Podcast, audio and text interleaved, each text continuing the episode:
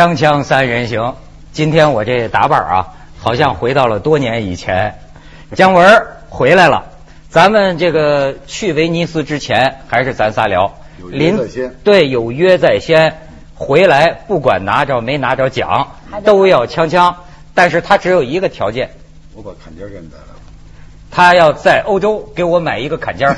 你为什么去要给我买坎肩儿呢？因为我看你的节目，你老是穿上坎肩儿，一看没坎肩儿我就不认识你了。脱了坎肩儿不认识你对 我感觉就不所以他说你一定要穿坎肩儿，我就来做节目。所以今天穿上了，我准备可以穿一礼拜，还是毛料的呢。呃，从欧洲回来，哎呀，这怎么说呢？咱先干杯吧。啊，干杯！这个太阳照常升起，马上就要公演了，已经公演了。对，今天晚上已经开始了。已经对，开始了。我这刚刚看了这个首映嘛，嗯，嗯，但是我去看首映，甭说我问你了，嗯，一大帮记者都问我，哎，他这电影没在威尼斯没拿着奖，请问你有什么看法？所以我得问问你了。不意外啊，这名字不就已经起好了吗？太阳照常升起，有“照常”二字，就不怕任何事儿，意外的事儿。哎，这有点避实击虚啊。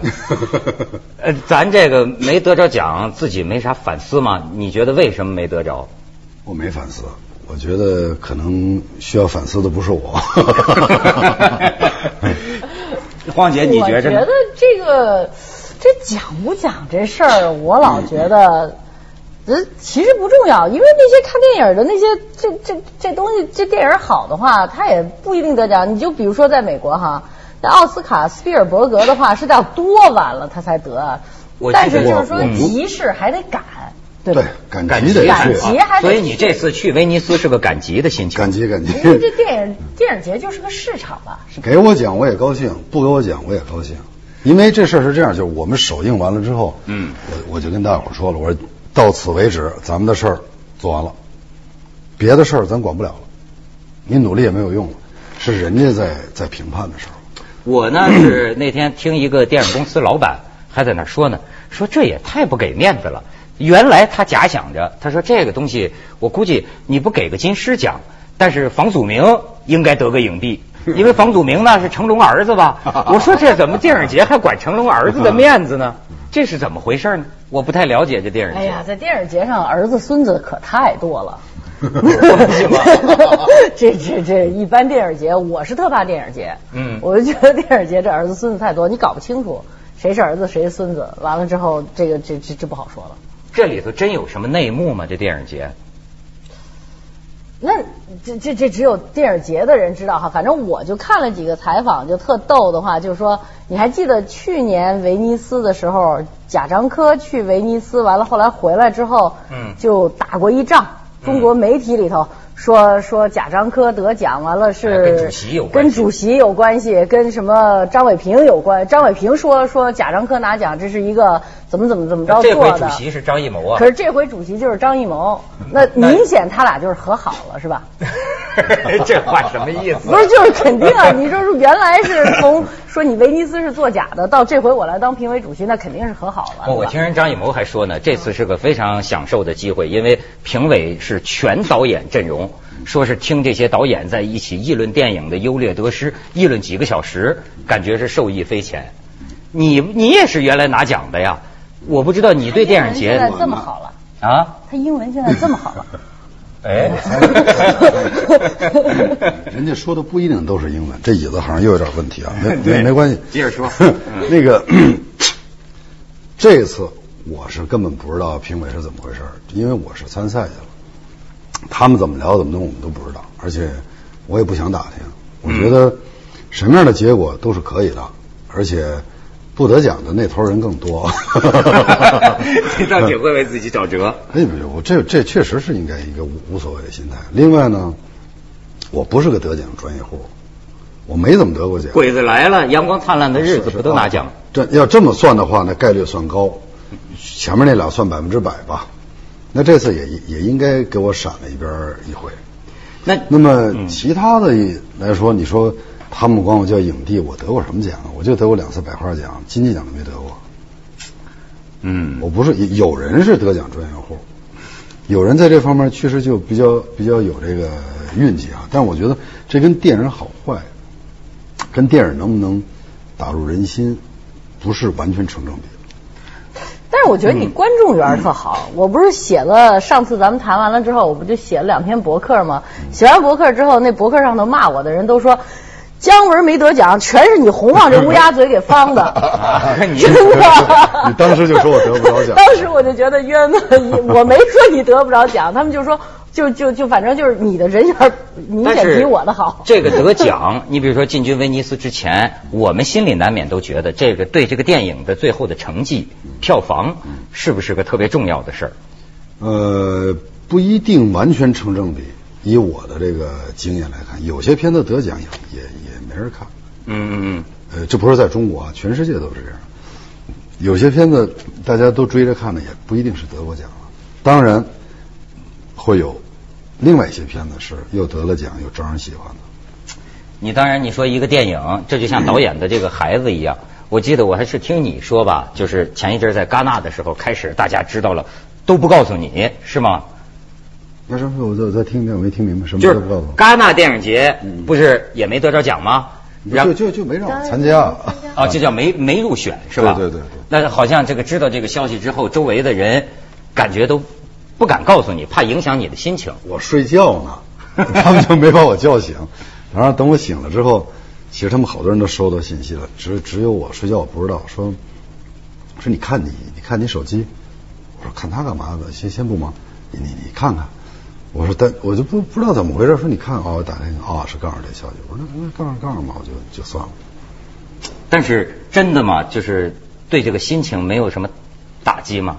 我觉得是这样，在这之前，你去或者你你你你准备去的时候，这时候人们容易把这气氛造的比较比较高。嗯。当时那天你也去了吗。没错，我造势的嘛。后来我 我说别别别别在这方面太给我压力啊！我说咱就是赶赶集。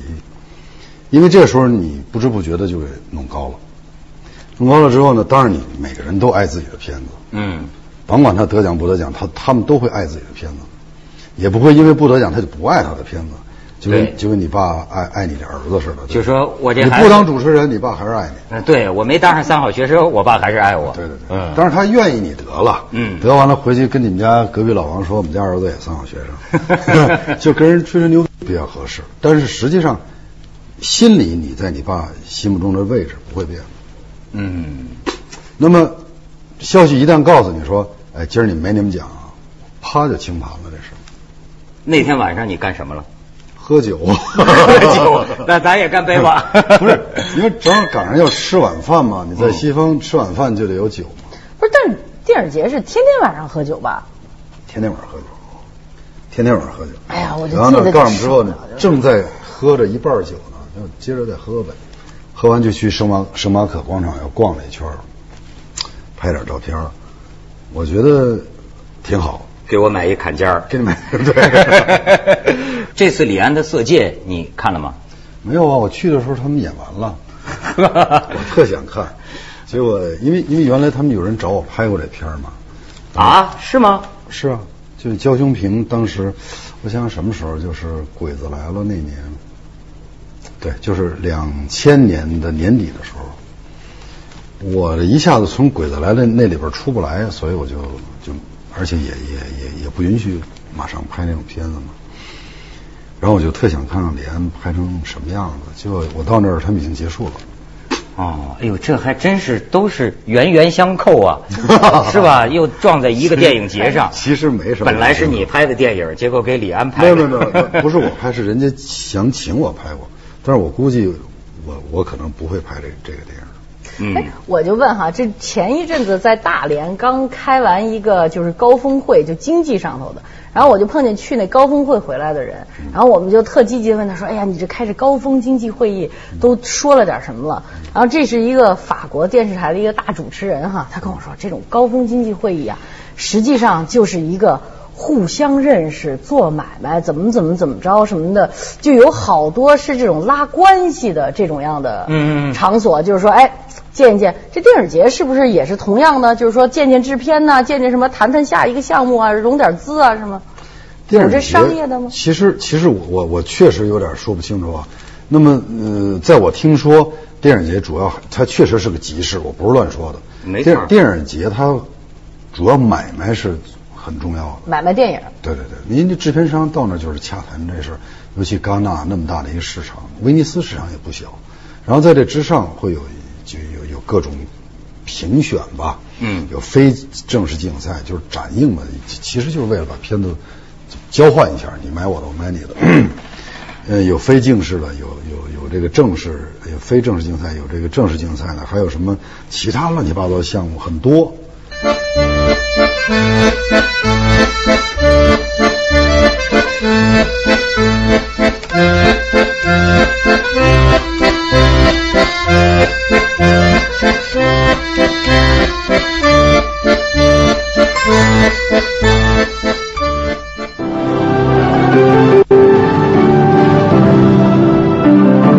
他说的这让我想起有个台湾的电影影评人叫焦雄平，嗯哎写的一个评论，他就说呀，这个《太阳照常升起》这个电影啊，他甚至拿达芬奇密码做比喻，就说这个里头啊有好多密码。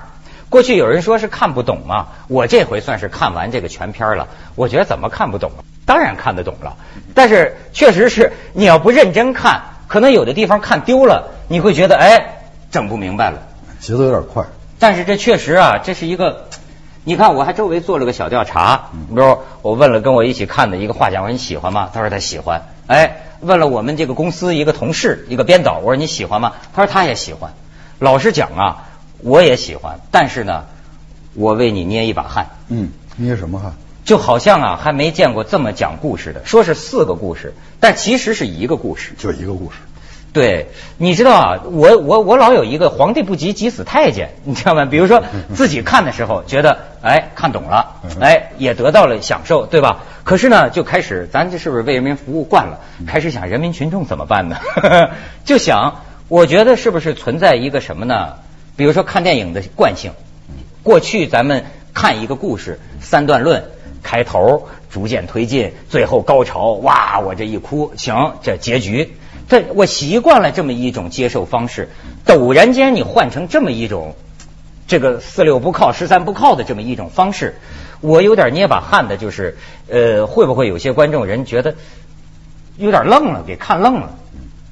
我们当时在弄剧本的时候，也有你这样的想法，所谓捏把汗，担心，包括我自己也会。嗯，但是刚才我看了这个观众场，华星那是全是观众自己买票看的，你都跑华星看去了？他们安排的呀，嗯安排跟华星这些观众之后见面嘛。嗯我发现，第一，大家谁都没走，在那儿站着，然后呢，没人说看不懂，唯一的一个愿望就是他们想再看一遍，或者看两遍。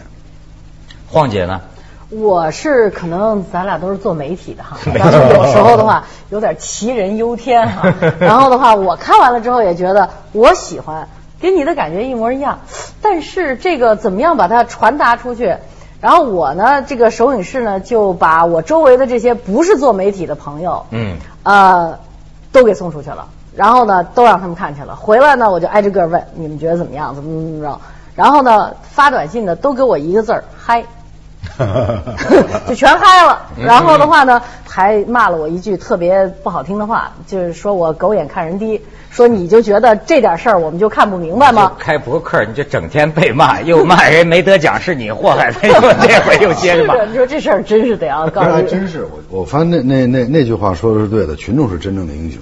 嗯 就是你千万不能小看观众对影片的这种这种这种直接的关系。我发现他们看懂的地方，比如说那些小关节，比我想象的要要要要要要容易拐过弯儿，容易得多。你难道做这个片子的时候，你没有这种担心吗？当然，这东西其实其实应该这么说，我有什么资格担心啊？我担心的意思就是说我比人高，我我凭什么就比观众高啊？我我没看出来他做这片子时候有这种担心，我我觉得他玩的挺嗨的，他觉得观众会跟，我觉得担心可能就是咱们。但是错但是你知道，这里边虽然故事是啊、把最前发生的那件事放到了最后，嗯但实际上你发现没有，他并没有破坏一个起承转合和最后的高潮，高潮仍然是在那儿。嗯几次高潮，都是符合一个电影的这种情绪的。不过我我我必须替咱们媒体人说一句话，因为你这个从结构、从故事、从讲，还有这些色彩，这个。呃，你也看见过色彩，你也看见过故事结构，但是全搁着把这种元素全搁在这一块儿，我觉得是第一次。所以对我们来讲，要把这事儿解释出来，的的确确，你要想到就是做媒体的，他得写，这确实对我们是个挑战，有点困难。在那个威尼斯看完之后，那些媒体的孩子们就就冲我就嚷嚷说：“老姜，你确实没骗我们。”哎，我我说是什么话？什么叫骗你骗你们？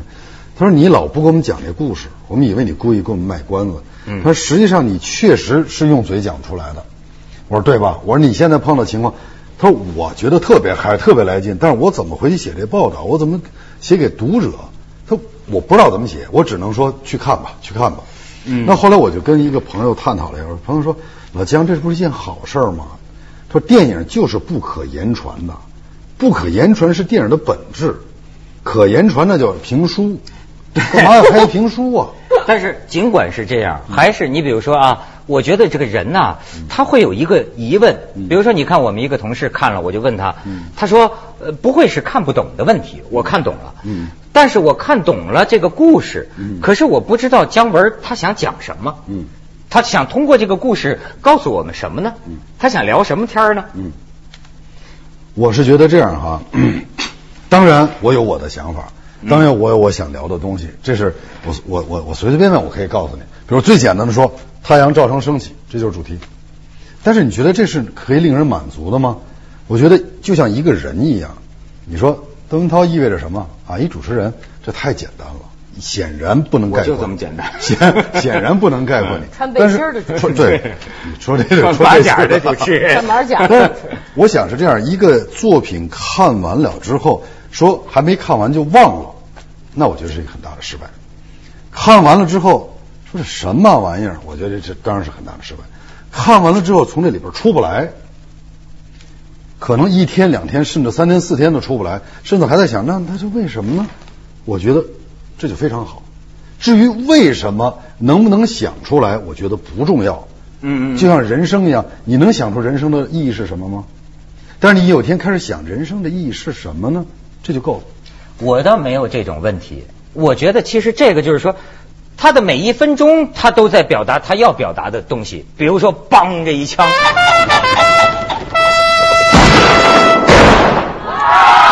他这个劲儿，他这种力度，或者说是某种哎，你觉不觉得这个电影的颜色，基本上我觉得不知道怎么处理的，好像都是一种接近，是不是偏红啊，还是偏就那么样的一种。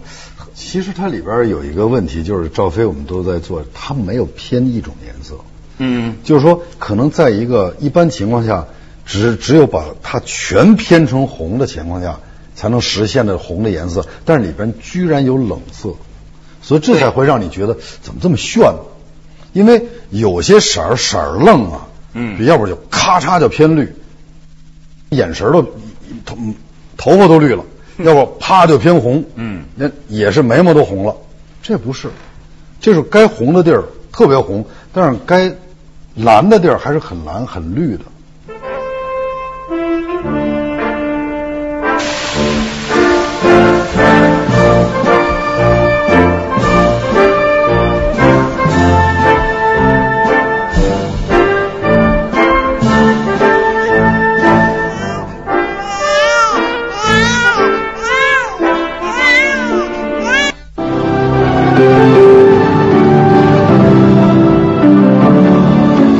呀，也看着就你在威尼斯期间整你黑材料呢，我就发现呢，有些媒体哎有不好的评论，咱咱咱能听批评吗？也太能了，这还还是一个我们姓窦的人写的，我靠！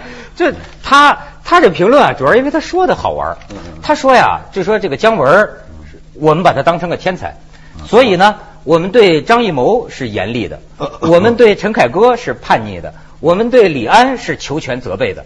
但是呢，我们对姜文呢是宠着的，就比如说 他这电影，我们要是感觉没看懂呢，我们就会很自卑，我们就说我们是不是再看一遍？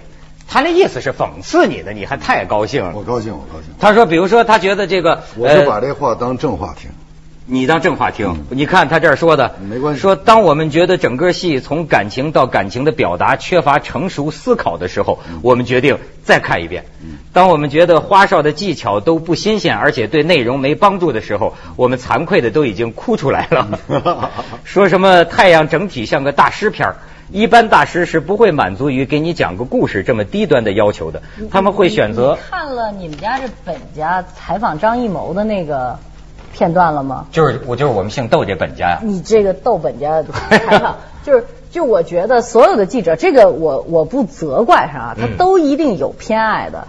他采访张艺谋，我因为我看了这个，我就觉得，哎，我觉得他说的也不是完全没道理，对吧？因为就就是大家的期望值可能真的是是这么着就给偏了。然后你在看他采访张主席的时候的话，就基本上就说张主席，你说什么是好电影啊？张主席，你说什么是好演员呢？张主席，你太聪明了。对张所以我觉得主席很不严厉嘛他实际上还是喜欢张艺谋的，所以我觉得呢，呃，挺好。他想给，就是就是就是他这个记者有偏向的话，挺正常的我觉得没关系一个人肯定会有他个人的态度的。嗯，但是这个东西呢，我特别希望他能把它挂在每个影院的门口，尤其是观众看完了之后对照一下，观众马上就会有态度。从今天的观众，从我们原来看到的观众，从今天我走过两个影院的观众，我想同意这篇东西的人几乎没有，而且他说演员别让令人失望，你们你你们相信这句话吗？哎呦，我觉得房祖名 真是上次他说的，房祖名真是没让人失望。陈冲呢？哎呦，陈冲，哎，我正给你学学这个。我刚才看那个首映场啊，我就发现有一段是大家乐的，而且是就陈冲出了门，大家就鼓掌。真没见过陈冲那么骚啊！我的天，哎呦，就是感觉浑身就就要了一样的那种。这正路。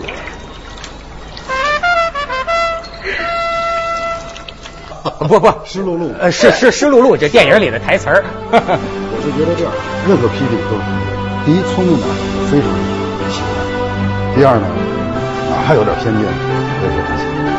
因为大家会要看到，如果这个片子在威尼斯演完了，啪嚓就给枪毙了，谁也看不着。